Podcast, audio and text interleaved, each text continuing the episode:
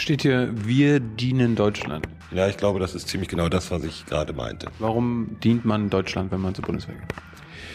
Weil Streitkräfte, äh, also ich sag's mal ein bisschen brutal, das klingt mal so ein bisschen hart, Streitkräfte sind äh, das Mittel eines Staates, Gewalt auszuüben. Unter sehr, Damit, damit Gewalt ausüben, damit dient man Deutschland.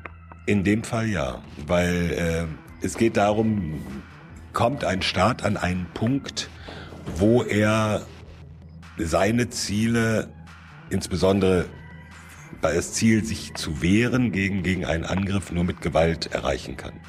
Wann wurden wir zum letzten Mal angegriffen? Äh, 1800. So, eine neue Folge Jung Naiv. Wir sind in Berlin. Und wo sind wir hier? Wir sind im Showroom der Bundeswehr. Es gibt einen Showroom. Es gibt einen Showroom, noch nicht so lange, erst seit äh, ein, zwei Wochen.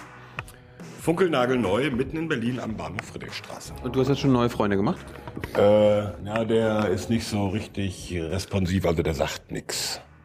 Äh, haben die keine Meinung bei der Bundeswehr? Doch, haben die schon, aber ich glaube, das ist eine Puppe. Ach so. Der sah dir jetzt ziemlich ähnlich. Der hat ein bisschen bleich Sind geworden. alle nach meinem Vorbild geschaffen.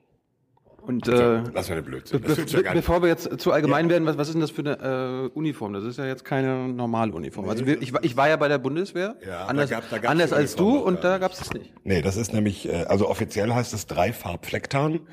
Klingt gut. Ja. Ähm, es gibt böse Menschen, die sagen, sieht aus wie von einer Katzenscheiß-Wurfmaschine. Das wollte ich gerade sagen. Das wolltest du auch gerade sagen. Nein, es ist ähm, die sogenannte Wüstentarnung oder Wüstentarn, zum Beispiel für den Einsatz in Afghanistan. Gibt's Wüste. Ja, also Dreifarb, heiß, trocken. Äh, wo es heiß ist, auch wenn es kalt ist, trägt man das. Warum? Weil sich das anders, äh, also diese normale grüne Uniform, das grüne, der grüne Feldanzug, der ist ja auf mitteleuropäische Verhältnisse angepasst, also damit man im Wald nicht auffällt. Aber damit fällt man natürlich äh, in so Wüstengegenden auf, wo es alles eher bräunlich ockerfarben ist. Das ist deshalb auch, ist das dieser Pali-Schal, der Palästinenserschal? Äh, ja, der heißt aber nicht äh, Pali-Schal, sondern She- Schemak.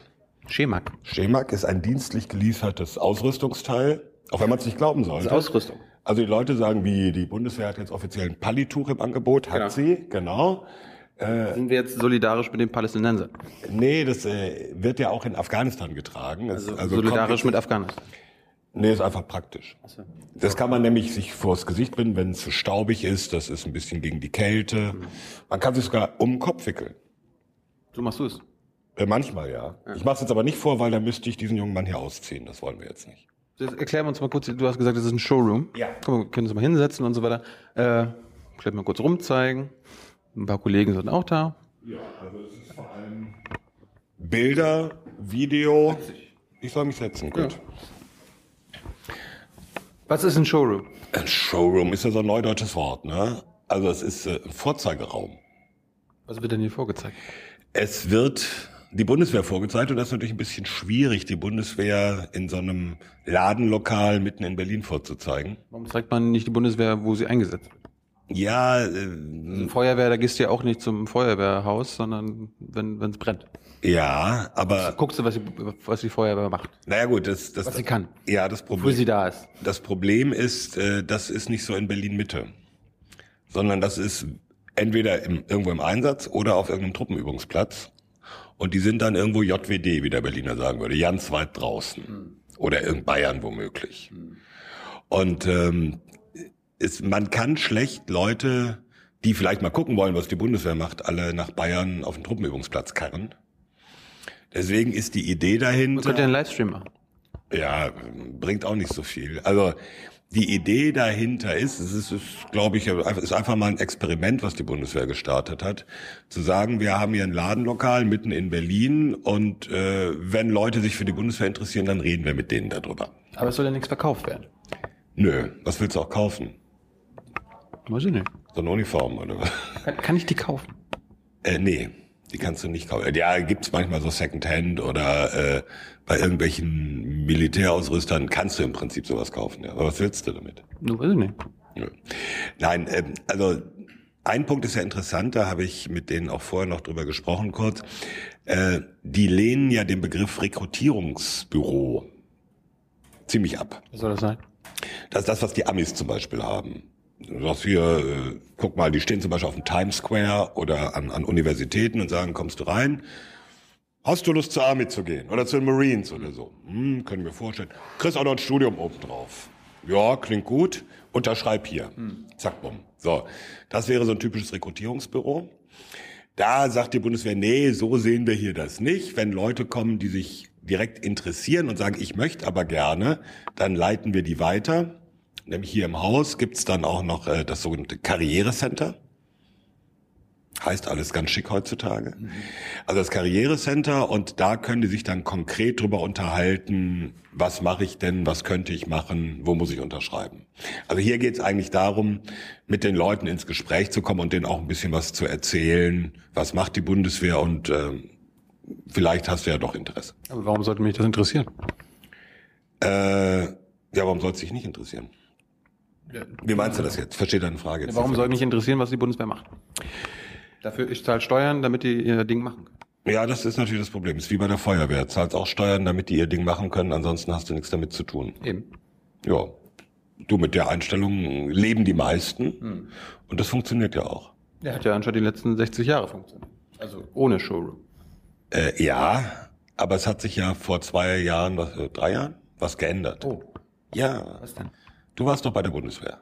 Ja, ich musste. Eben, du musstest. Heute muss keiner mehr. Wieso nicht? Weil die Wehrpflicht zwar nicht abgeschafft ist, aber es heißt formal ausgesetzt. Das heißt, es werden keine jungen Männer zum äh, Wehrdienst eingezogen. Wurden so viele, äh, sind so viele freiwillig gekommen, dass man gesagt hat, okay, wir müssen nicht mehr äh, die anderen einziehen? Nee, nicht ganz. Es war ein bisschen komplizierter. Also zum einen war die Stimmung, als, als diese Entscheidung getroffen wurde, ja so ein bisschen, äh, wir haben seit dem Ende, seit Wiedervereinigung, Ende des Kalten Krieges, brauchen wir das eigentlich nicht mehr so wirklich. Die Bundeswehr ist ja auch viel kleiner geworden.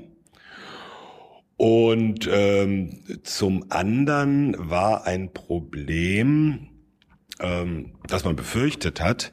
Es gab ja Leute, die den Kriegsdienst verweigert haben. So wie du. So wie ich. Äh, die wurden eigentlich alle eingezogen. Weil für die gab es überall Plätze und überall Bedarf. Also in Krankenhäusern, in, in Pflegeeinrichtungen, Betreuungseinrichtungen. Wer nicht verweigert hat, sondern gesagt hat, okay, dann gehe ich halt zur Bundeswehr, der wurde mit ein bisschen Glück gar nicht eingezogen, weil die gar nicht so viel Platz für die Leute hatten. Die hatten mich auch vergessen. Ich musste mich auch selbst melden. Ja, ja okay, dann ist ja noch was anderes. So, und dann war einfach die Befürchtung, das halten wir nicht durch. Irgendwann rennt einer los zum Verfassungsgericht und sagt, hör mal, das, das geht doch nicht. Könnt ihr nicht, wenn einer verweigert, da muss er garantiert Dienst leisten. Wenn einer nicht verweigert, ist es so, weiß ich nicht, 50-50 oder 60-40 oder 70-30. Stichwort Wehrgerechtigkeit. So. Das, also das waren, waren verschiedene Gründe, die dazu führten, kurz und klein. Mhm. Es gab dann den Beschluss, äh, die Wehrpflicht wird ausgesetzt. Es werden keine jungen Männer. Es ging ja nur um Männer bei der Wehrpflicht, nicht, bei, nicht, bei, nicht um Frauen. Das ist ja unfair. Er steht aber so im Grundgesetz. Ähm, also es werden keine jungen Männer mehr eingezogen. Wenn wir in Israel, da müssen ja alle hin. Da müssen alle hin, ja in Norwegen auch. Mhm. Aber in, in Deutschland sagt eben das Grundgesetz, Frauen können nicht äh, zum Kriegsdienst mit der Waffe gezwungen werden. Und daraus folgt also keine Wehrpflicht für Frauen. Und ähm, ja, seitdem muss die Bundeswehr halt sehen, wo kriegt sie die Leute her, die sie braucht. Wie viel braucht sie denn? Ja, sie braucht, auch die Zahl habe ich vorhin abgefragt, etwa 24.000 neue Leute jedes Jahr. Frischfleisch. die Frage, wie, wie du das definierst. Also der Punkt ist einfach, es hängt ja damit zusammen, dass nur ein kleiner Teil der, der Soldaten Berufssoldaten sind. Kannst du kurz erklären, was ist der Unterschied zwischen Soldat und einem Berufssoldat? Also, es gibt die, die meisten, die bei der Bundeswehr sind, die verpflichten sich auf eine begrenzte Zeit. Vielleicht vier Jahre, acht Jahre, als Offizier mindestens zwölf Jahre. Inzwischen geht es sogar bis, bis zu 25 Jahren. Aber egal, es ist immer so eine begrenzte Zeit. Das heißt, nach zwölf Jahren oder so sagen die, Dankeschön, ich war zwölf Jahre Soldat und jetzt äh, mache ich ganz was anderes. Vielleicht was, was ich vorher gelernt habe Vielleicht habe ich Lust auf ganz was anderes. So. Und äh, das heißt, die Zahl der Leute, die anfangen und sagen, bis zur Pensionierung, bis zur Rente bleibe ich Soldat, die ist relativ gering. Und daher kommt es dann, dass jedes Jahr 24.000 neue Leute gefunden werden müssen, um einfach das Personal zu ersetzen, langfristig was ausscheidet. Das also das ist ja das- so eine, so eine Kette. Das heißt, jedes Jahr scheiden 24.000 andere aus. So ungefähr kann man das sagen, ja. Wie viel, wie viel haben wir denn aktuell? Irgendwas bei 100, äh, nee, ich glaube, es liegt höher als die angepeilten 175. Das weiß vielleicht der Hauptmann Klau, den fragen wir mal eben. mit. Okay, Herr Klau. Ja, wir sind derzeit also so die Obergrenze bei 185.000, aber wir wollen die nächsten Jahre auf 170.000. Und wir sind im Moment bei, wissen Sie es zufällig, wie viele Soldaten es tatsächlich gibt? Boah, bin ich jetzt überfragt, was haben wir denn tatsächlich? Okay, wir, wissen es beide nicht, aber wir einigen uns drauf, es liegt um- über 175, glaube ich, oder so. Genau. Jedenfalls, okay. Dankeschön. Ich komme gleich bestimmt nochmal auf Sie zu, weil Sie wissen lauter Details, die, mir, die ich immer vergesse. So, das war der Hauptmann Klau übrigens, der hier in diesem Showroom arbeitet und halt solche Dinge weiß und erklärt. Kann ich also auch Showroom-Offizier werden bei der Bundeswehr? Äh, Im Prinzip, ich glaube nicht, dass es so ein richtig fest beschriebener Dienstposten ist, aber theoretisch schon. Allerdings gibt es ja nur einen Showroom. Ja, aber vielleicht gibt's ja bald mehr. Ja, das äh, wird, glaube ich, davon abhängen. Das ist ja ein Experiment, habe ich ja schon gesagt, wie das läuft und äh, wie das angenommen wird und äh, wie die Leute das finden. Wie finden die Leute das? Naja, es kommen ab und zu welche rein. Ich glaube, Berlin ist da ein ganz schweres Pflaster, weil Berlin hat ja ein sehr äh, gespaltenes Verhältnis zum Militär und äh, insbesondere Westberlin zur Bundeswehr Warum? oder Berlin zur Bundeswehr. Naja, ähm, bis zur deutschen Einheit hatte ja Westberlin Sonderstatus und deswegen gab es hier keine Bundeswehr und die Westberliner haben auch keinen Wehrdienst machen müssen.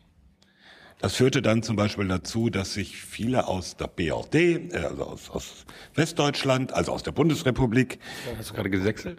nee, habe ich gar nicht, ähm, also aus der Bundesrepublik dann äh, schnell mit ihrem Wohnsitz, Hauptwohnsitz in Westberlin angemeldet haben. So hast du es gemacht. Äh, nee. Nee. Nee, das war in dem Moment, das ist ja was anderes. Die haben ja nicht verweigert, sondern die haben einfach gesagt, oh, bin ich in West, bin ich jetzt Westberliner und deswegen habe ich damit kein Problem. Du hast es verweigert. Ja. Du hast es noch gerichtlich durchsetzen müssen. Nee, das ist noch mal was anderes. Wie war es bei dir? Äh, ich, Kleine, kleine persönliche Anekdote. kleine persönliche Anekdote, ja, das war Anfang der 80er. Äh, Also ich habe verweigert, das heißt gesagt, ich will nicht Kriegsdienst mit der Waffe leisten. Und ich hatte damals noch, äh, das war ja nur aus Gewissensgründen zulässig, weil niemand darf gegen sein Gewissen zum Kriegsdienst mit der Waffe gezwungen werden. Und äh, bei mir wurde dann noch von einer Prüfungskommission geprüft, was denn mit meinem Gewissen ist. Das hat sich später geändert. Später reicht es eigentlich zu sagen, Dein Gewissen oder? äh, äh, dieses Verfahren. Und jetzt? Also, jetzt muss ich mich ja aktiv dafür entscheiden. Da muss Jetzt nicht- da muss mein genau Gewissen, mein, Also- mein Gewissen muss also- ja jetzt schon. Also vor zehn da Jahren oder so musstest du sagen, ey, ich will nicht. Und jetzt musst du begründen wahrscheinlich. Auch. und begründen. Und jetzt musst du aktiv sagen, ich will. Du musst es nicht begründen, aber du musst aktiv sagen, jawohl, äh, ich möchte gern Soldat werden. Das ist der Unterschied zwischen einer freiwilligen Armee Genau. und einer, wie heißt das? Wehrpflichtarmee. Wehrpflicht. Ja. Es ist übrigens keine Berufsarmee. Das wird ja auch manchmal durcheinander gebracht. Einfach äh, durch diese Zeitsoldaten. Also nicht die Soldaten, äh, alle Soldaten, die angestellt werden oder sagen wir mal einfach angestellt und den Rest ihres Berufslebens da verbringen, sondern halt viele, die nur für ein paar Jahre oder eine begrenzte Zeit da sind. Deswegen Freiwilligenarmee. So, äh, Ja. jetzt, angenommen, du bist jetzt kein Journalist, sondern hast jetzt Bock, irgendwie doch, so, noch, doch noch Soldat zu werden. Kannst du jetzt hier reingehen und sagen, ich bin Thomas Wiegold, ich bin frische 39 Jahre alt, bist du ja. ähm, ich möchte jetzt wieder, ich möchte doch Soldat werden. Kannst du jetzt noch Soldat werden? Ich bin ein bisschen zu alt dafür. Wirklich? Ja, ja, ja. Weil da steht mindestens 17, nicht Ja, maximal. Moment, jetzt gucken wir mal, wir haben da hinter uns, kann man das lesen? Kann man Einstellungsvoraus. das lesen? Kann man nicht lesen? Fotografieren wir ab, okay. Also äh, mindestens 17 Jahre, ja. Also ich hörte Du neulich, bist, du bist mindestens 17 Jahre. ich bin sogar mehr als mindestens 17 Jahre. Ich du hörte, bist, du bist deutscher Staatsbürger? jawohl, also das ist eigentlich immer so die Eingangsvoraussetzung. Ne? Also Deutscher sein. de- deutscher Staatsbürger. Also Kann ich auch einen Doppelpass haben? im Prinzip, ja, ja, ja, kannst du. du. Du musst deutscher Staatsbürger sein, ob du nebenbei noch was weiß ich bist, ist dafür unab. Das kann höchstens mit dem anderen Land Probleme geben. Zum Beispiel, wir haben, in Israel haben wir mit dem israelischen äh, Armeesprecher geredet, der war erst bei der Bundeswehr und Ja. ist dann nochmal zur israelischen Armee gegangen. Ja, ja. Andersrum geht's auch. Ja, im Prinzip schon. Das ist ähm, eine rechtlich heikle Geschichte. Ja, gut. Ja, aber es geht, ja. Ja? Ja, äh, ist nur Problem, wenn das andere Land sagt, ey, das, das geht nicht, Ah. zum Beispiel. Äh, Im Prinzip geht's auch aus deutscher Sicht. Ja, aber gut. äh, So, pass auf. Du, komm bist, her, ja. du bist Deutscher, du bist mindestens 17 Jahre alt. Ja. Bei der körperlichen, geistigen, charakterlichen Eignung habe ich jetzt Zweifel. Ja, ich auch. Also weder nicht an der geistigen und charakterlichen, aber an der körperlichen. Weil ich glaube, ich bin nicht mehr fit genug. Warum?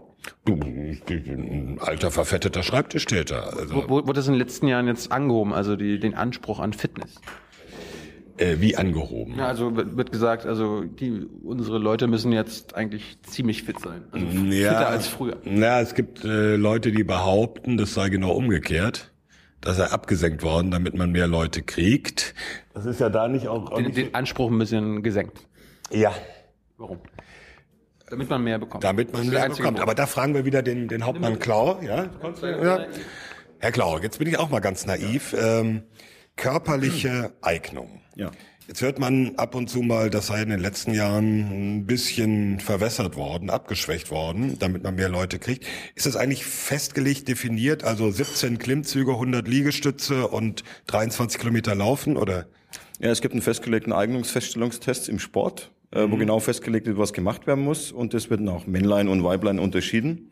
Und dahingehend wird dann die körperliche Fitness festgestellt. Können Sie da mal so, ein, so eine Merkzahl sagen? Wissen Sie da was? Also muss 100 Meter in, ich weiß nicht, 9,7 laufen oder? Nee, beim Laufen geht's gar nicht. Es geht äh, zum Beispiel äh, beim äh, statt dem Laufen wurde dann irgendwann der Ergometertest eingeführt und da sind wir ungefähr bei unter neun Minuten für 3000 Meter. Okay. Und äh, was so Klimmzüge angeht oder sowas oder Liegestützen, gibt's da Zahlen? Muss 100 schaffen, ohne umzukippen? Nee, da geht's nicht um die Zahlen, es geht einfach nur dann, es gibt auch keine Liegestütze oder Klimmzüge in dem Fall, wie man sie vielleicht kennt, sondern man hat dahingehend einen Klimmhang eingeführt und da muss man halt eine gewisse Anzahl oder eine gewisse Zeit lang an dieser Stange hängen können, mit dem Kinn über der Stange. Aber wie ein nasser Sack. Ja, fast wie ein nasser Sack, aber trotzdem ist die körperliche Fitness, also so einige Grundspannung im Körper ist da schon notwendig. Würde ich das schaffen? Sicher.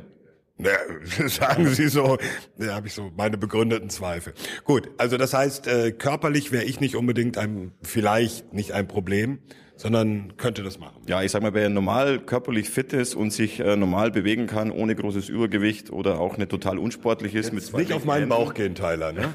oder keine zwei linken Hände hat, der ist wirklich geeignet und kann auch diesen Test schaffen. Würden Sie mich denn mit meinen 54 Jahren, also ich bin nun Verweigerer, ich werde es nicht tun, aber würden Sie mit meinen 54 Jahren sagen, äh, ein bisschen alt? Also für den freiwilligen Wehrdienst könnte ich Ihnen das bis 65 anbieten, wenn Sie sich noch entscheiden wollen. Ansonsten für eine allgemeine Tätigkeit als Soldat auf Zeit wären wir ein paar Tage zu alt. Da liegt die Grenze wo? Ja, so bei 50. Je nachdem, was für eine Einstellungsvoraussetzung Sie bringen. Wenn Sie jetzt mit Hochwertstudium kommen oder einen Beruf, den die Bundeswehr unbedingt brauchen könnte, dann würden wir Sie sogar noch bis 50 einstellen. Ja, ja.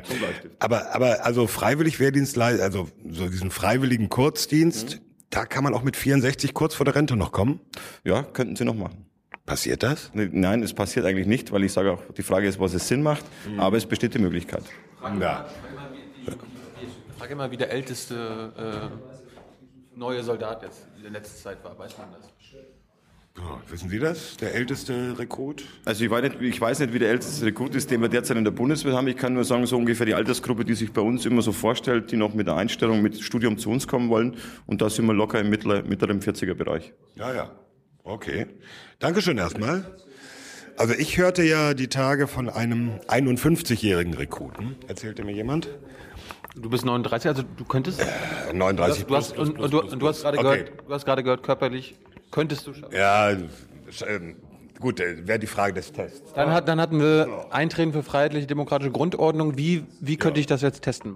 Ja, das kann man natürlich schlecht messen. Ne? Ja. Aber wenn einer reinkommt und ey, Demokratie ist scheiße und ich komme von der Nazi-Kameradschaft noch aus ich weiß nicht wo, dann hat er vielleicht ein Problem. Aber es gibt Nazis bei der Bundeswehr.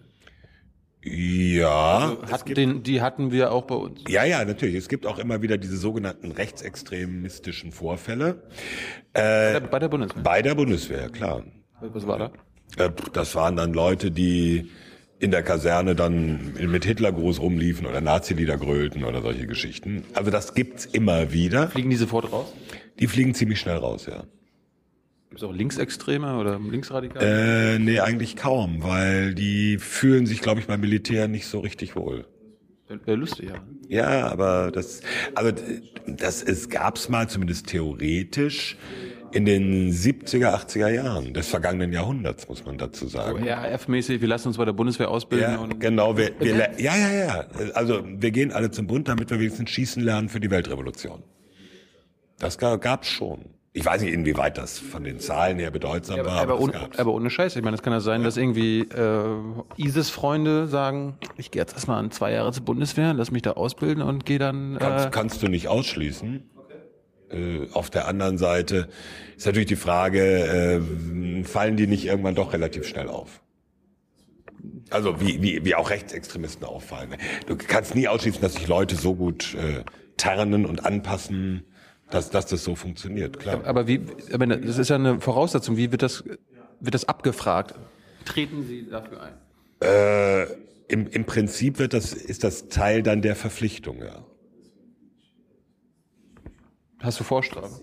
Nein, ich habe keine. Also du bist immer noch. Äh, immer noch im, im, im Raster. Jetzt kommt, jetzt ist natürlich das Problem mit äh, illegalen Drogen. Du Ja. bist starker Raucher. Das ist aber eine legale Droge. Ach so. Geht um illegale, also von Kiffen bis Heroin. Als Kiffer dürfte ich jetzt nicht zur Bundeswehr. Äh, Im Prinzip nicht, nee. So, jetzt kann ich natürlich aus eigener Erfahrung sagen, bei uns haben sie auch gekifft. Ja. Das äh, ist immer so mit Theorie und Realität. Das heißt, wenn der Einstellungstest oder Drogentest kommt, dann sorge ich dafür, dass ich jetzt mal ein paar Wochen, Monate keine Drogen genommen Ja, habe. ich habe hab keine Ahnung, wie lange man das nachweisen kann, so mit diesem normalen Test. Frag ihn doch mal, ob nur am Anfang bei der Einstellung Drogen getestet werden, ob es regelmäßig Ich glaube, es gibt keine regelmäßigen. Gibt es regelmäßige Tests? Keine regelmäßigen Tests, aber es gibt beim Einstellungstest einen Drogentest und ansonsten bei Auffälligkeit. Aber nicht regelmäßig irgendwie. Ja, es kommt immer darauf an, welche Verwendung Sie haben. Es gibt ja auch bei gewissen Verwendungen jährliche Checks, Ja. Check-ups. Ja. Dann werden auch solche Tests durchgeführt. Okay, siehst du? Also, wenn du Pilot bist, ist vielleicht besser, äh, wenn du nicht dauernd kiffst. Oder vielleicht doch? Na, beim Pilot wäre mir das, glaube ich, egal ob militärisch oder äh, zivil, nicht richtig angenehm. Jetzt erklär mir noch den letzten Punkt. Keine, keine überhöhten Schulden. Tja, also das ähm, hat so ein bisschen mit, mit, mit, mit der Sicherheitsproblematik zu tun. Leute, die äh, überhöhte Schulden haben, gelten als erpressbar. Aber ich habe keine Ahnung, was überhöhte Schulden sind. Was sind überhöhte Schulden, Herr Klau? Ja, ich sage mal so, überhöhte Schulden sind eigentlich immer relativ flexibel, weil ich sage mal, das, was Sie monatlich decken können mit dem, was Sie verdienen, ist es auch keine überhöhten Schulden. Also wenn Sie sich jetzt einfach nur ein Auto finanzieren, ist es noch keine überhöhte Schulden. Aber wenn Sie jetzt zum Beispiel Spieler sind und äh, regelmäßig in irgendwelchen Zockerclubs rumhängen und da immer in die Miesen gehen, dann würde das unter überhöhte Schulden dann laufen. Ja, aber wenn ich mir ein Einfamilienhaus kaufe, was ich eigentlich mir gar nicht leisten kann, dann auch? Ja, ich sage mal so, das kommt immer darauf an, welche Sicherheit Sie haben. Es wird Ihnen ja wahrscheinlich die Bank kein Geld geben, wenn Sie nicht Sicherheit nachweisen, also sind Sie eigentlich auch nicht überhöht überschuldet. Also das Häuschen im Grünen ist kein Problem, aber die Spielschulden. Genau. Oder wenn ich mal auf die Rennbahn gehe. Oder, Oder so, ja. Okay, danke.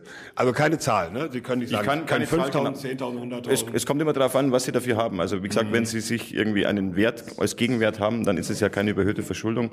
Äh, Sie müssen es halt monatlich decken können. Ja, der Wert von einem Golf GTI kann ja nächste Woche weg sein. Ich, ich habe ich hab noch eine Frage, anders als er. War, er war ja noch nie bei der Bundeswehr. Ich war ja schon bei der Bundeswehr. Wenn ich jetzt sage, ich will jetzt wieder zurück. Ich war ja äh, Obergefreiter. Komme ich dann wieder auf dem Rang zurück? Oder? Ja, es kommt darauf an, was Sie sich in der, in der Zwischenzeit weiterentwickelt haben. Wenn Sie sagen, okay, ich habe jetzt mittlerweile studiert, ich habe jetzt mittlerweile einen Zivilberuf, Habe ich nicht. Dann könnte Bin nur Krautreporter. Okay, dann könnte es im schlimmsten Fall passieren, dass sie wieder als Obergefreiter eingestellt werden, wenn sie Wiedereinsteller machen. Aber wir haben auch viele, die sich weiterentwickelt haben, weitergebildet haben und die dann vom Obergefreiten vielleicht sogar zum Offizier über eintreten. Ich könnte ja Social Media Manager werden der Bundeswehr. Könntest du, ja. Aber wollen wir das? Weiß ich nicht. Die brauchen ja Was ist anscheinend. denn mit den illegalen Drogen, ne? Ja, du, du weißt es ja besser als ich Bescheid. Du bist der Raucher. Ja. Gut. So, jetzt hast du, jetzt hast, haben wir jetzt hast du alle Einstellungsvoraussetzungen erfüllt. Ja, bis auf die körperliche Fitness, das glaube ich immer noch nicht. Aber gut, ja. Also du könntest jetzt äh, wieder zurück. Oder du könntest jetzt zum ersten Mal das machen, Ja, du, wo, worüber du eigentlich immer sonst berichtest. Äh, sehr theoretisch, ja. Ja. Und, was willst du mir damit sagen? Nö, das war jetzt einfach nur eine Zusammenfassung der Einstellungsvoraussetzungen. Ja. Also ich denke, äh, auf jemand in meinem Alter hat die Bundeswehr nicht wirklich gewartet. Nee, ernsthaft jetzt. Ne? Also über 50. Aber wenn er sagt, hier viele so, so Mitte 40, fand ich schon interessant. Weil Sind die, sind, die, sind die Einstellungsvoraussetzungen die gleichen für Mann und Frau? ja, Durch, durch die Bank. ja. Kann eine Frau das Gleiche und alles werden wie der Mann? Es gibt äh, in, einen, äh, in einem bestimmten Bereich Ausnahmen, beziehungsweise nein, die Ausnahmen sind eher faktischer Natur, nämlich bei den äh, sogenannten Spezialkräften. Also es ist dieses Kommando Spezialkräfte, das sind die Kampfschwimmer. So wie die SWAT-Teams, äh, nee, wie heißt das? Ja, Navy SEAL Team 6. Ja, sowas in der Richtung. Was haben wir auch? Ja, ja, klar. Äh, da ist nur die, äh, die Frage, da sind sehr hohe körperliche Anforderungen, die äh, Frauen in der Regel äh, einfach von, vom, vom Leistungsspektrum her nicht erfüllen können. Vom körperlichen Vom Leistung. körperlichen, ja, ja, rein körperlich gesehen.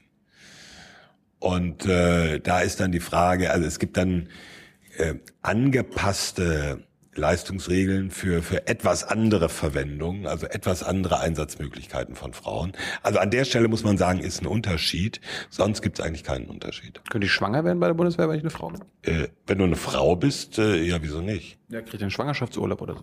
Ja, das ist ja äh, alles nach gesetzlichen Bestimmungen. Ja, das ist ja ist ja nicht so, dass es dann kein, kein, keine Elternzeit oder kein, kein, kein Mutterschaftsurlaub oder so etwas gäbe, nur weil, das, ich meine, das ist ja ein öffentlicher Arbeitgeber wie äh, Bund, Land bei Beamten auch und die kriegen das ja auch. Aber es ist trotzdem jetzt kein Arbeitgeber wie jeder andere. Hui, das klingt ja wie aus der Werbung. Kein Arbeitgeber wie jeder andere. Ähm, Das meine ich schon ernst. ja, warum? Ja, Bei anderen Arbeitgebern muss ich am Ende theoretisch nicht mein Leben aufs Spiel setzen. Mhm. Bei der Polizei auch, ne? Oder?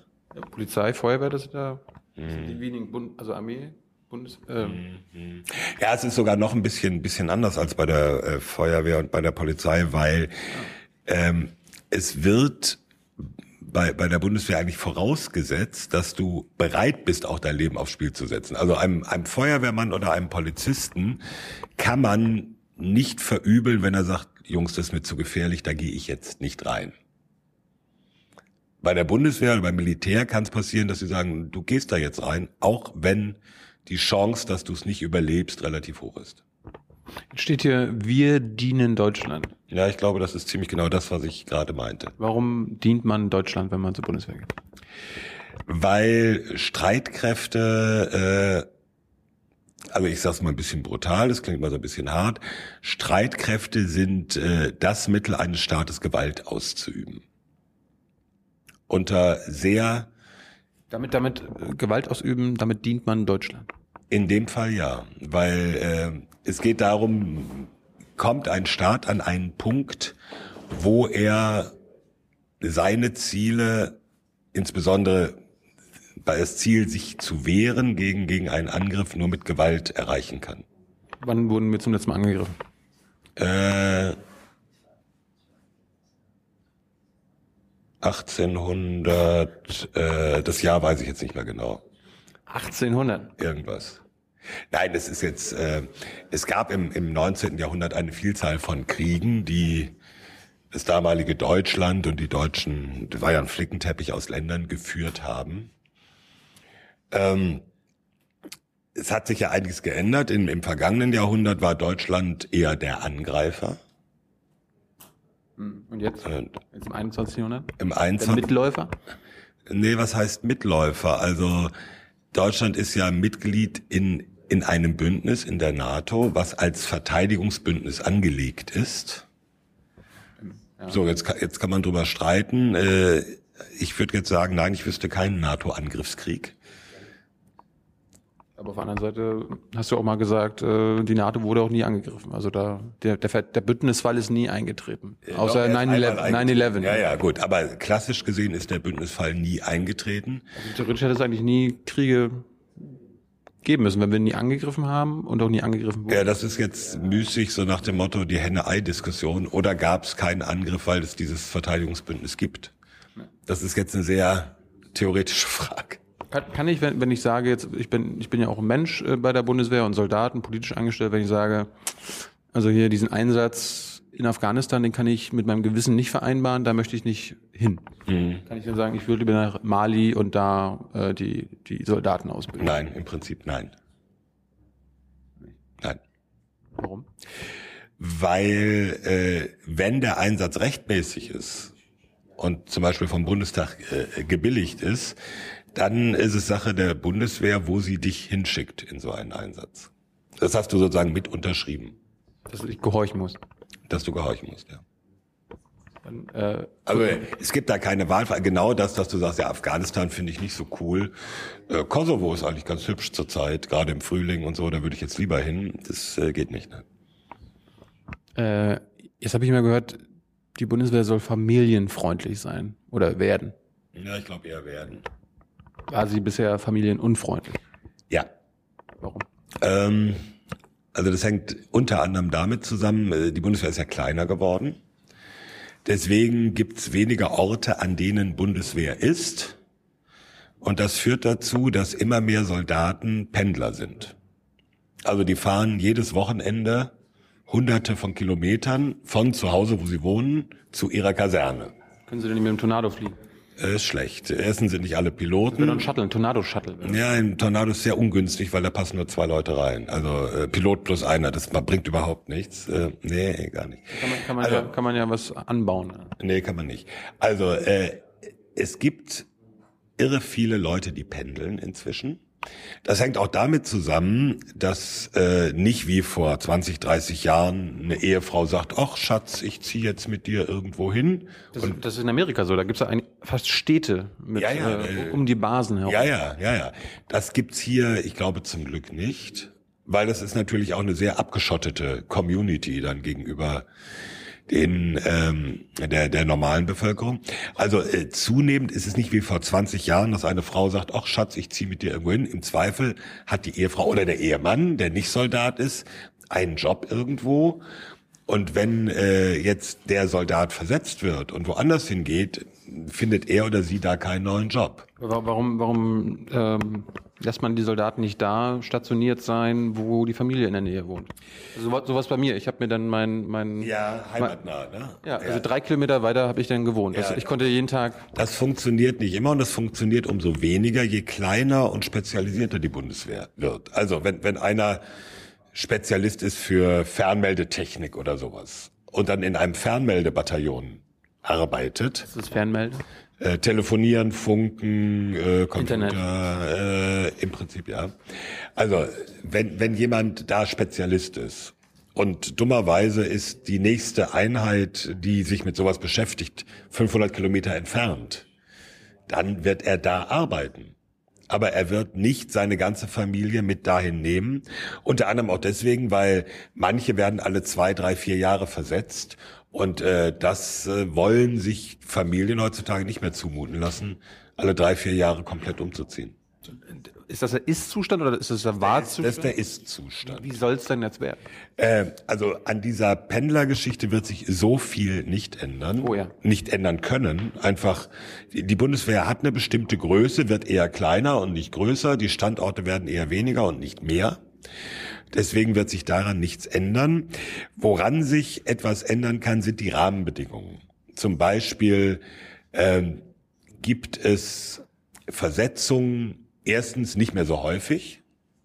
Also vielleicht kann man sehen, äh, muss jemand wirklich alle zwei, drei Jahre versetzt werden? Woanders hin. Zweitens sollen Versetzungen ähm, etwas besser getimt werden, also zum Beispiel mit Rücksicht auf die Schulferien der Kinder. Ja, es gibt dann welche, die sagen, große Scheiße. Ich ziehe zwar mit meiner Familie um, aber die sind dann mitten im Schuljahr oder sowas. Das ist auch nicht so praktisch. Also es gibt dann schon, schon, schon Ansätze, da zu versuchen, den Leuten entgegenzukommen. Äh, oder das ganz typische Beispiel, was auch immer wieder in den Meldungen auftaucht, die Kindertagesstätten, Bundeswehr-Kitas. äh, im Prinzip Bundeswehr-Kitas, zum Beispiel, wenn beide Eltern Soldaten sind und vor allem äh, Bundeswehr-Kitas, die eher den, den zeitlichen Bedürfnissen von Soldaten angepasst sind, also Dienstzeiten, die etwas anders sind als normalerweise. Es ist aber, es widerspricht sich das nicht, Familienfreundlichkeit und Soldat sein. Weil Soldat sein heißt ja auch, ähm, äh, sein, bereit sein, sein Leben dafür zu geben. Ja. Ist das nicht eines der un familienunfreundlichsten Voraussetzungen? Letztendlich ja, aber das kannst du natürlich für jeden Beruf mit Gefährdung, das wiederum für jeden Beruf mit Gefährdung sagen. Aber es ist nicht ein bisschen zynisch zu sagen, hier, werd Soldat, äh, kommt vielleicht nach Afghanistan oder wo wir, wo wir sonst äh, irgendwann ein, eingesetzt werden. Wie, wie soll das familienfreundlich sein? Ich meine, der Anspruch der, der Ja. Verteidigungsministerin ist doch jetzt, wir sollen, Deutschland soll, wie war das? Eine Was mehr Verantwortung übernehmen in Ja. der Welt. Das heißt Ja. ja, wahrscheinlich auch irgendwie äh, nicht nur äh, Diplomatie, Ja, sondern wir auch mehr gucken, was Einsatz. bedeutet. Also seitdem sie das angekündigt hat, hat es exakt einen Einsatz zusätzlich mit insgesamt vier Soldaten gegeben. Gucken wir mal, was das Fängt bedeutet. klein an. Ja, ja, gut. Nein, Aber das ist doch, ist, Ja, ist, ja, das, nicht, ist, das, was ist das nicht ein grundsätzlicher Widerspruch Familienfreundlichkeit der Bundeswehr und gleichzeitig mehr Einsätze der Bundeswehr? ja, Also familienfreundlich würde ja sagen, wir machen weniger Einsätze. ja, aber dann ist immer die Frage, was ist das Entscheidende? Hat, also das gilt, auch das gilt wiederum für jeden Arbeitgeber. Ist das Produkt entscheidend oder ist es entscheidend, den Beschäftigten die besten Arbeitsbedingungen zu bieten? Weiß ich nicht. Ja, schaust dir an. Also würde Mercedes sagen, Schichtarbeit ist ziemlich schlecht für die Gesundheit und für die Familie. Deswegen schaffen wir die Schichtarbeit in unseren Werken ab. Ja, aber es ist doch trotzdem was anderes als Soldat sein. Ja, klar ist was anderes als Soldat sein. Ich wollte nur sagen, was ist das Ziel einer Armee? Was ist das Ziel einer Firma? Und das Ziel ist nicht, das klingt jetzt ein bisschen brutal, aber de facto ist es doch Das so. Ziel, hast du doch gesagt, ist das Ver- die Verteidigung des Landes. Ja, das Ziel ist nicht, die Beschäftigten happy zu machen. Das gilt aber für jede Firma. Dankeschön. Bitte.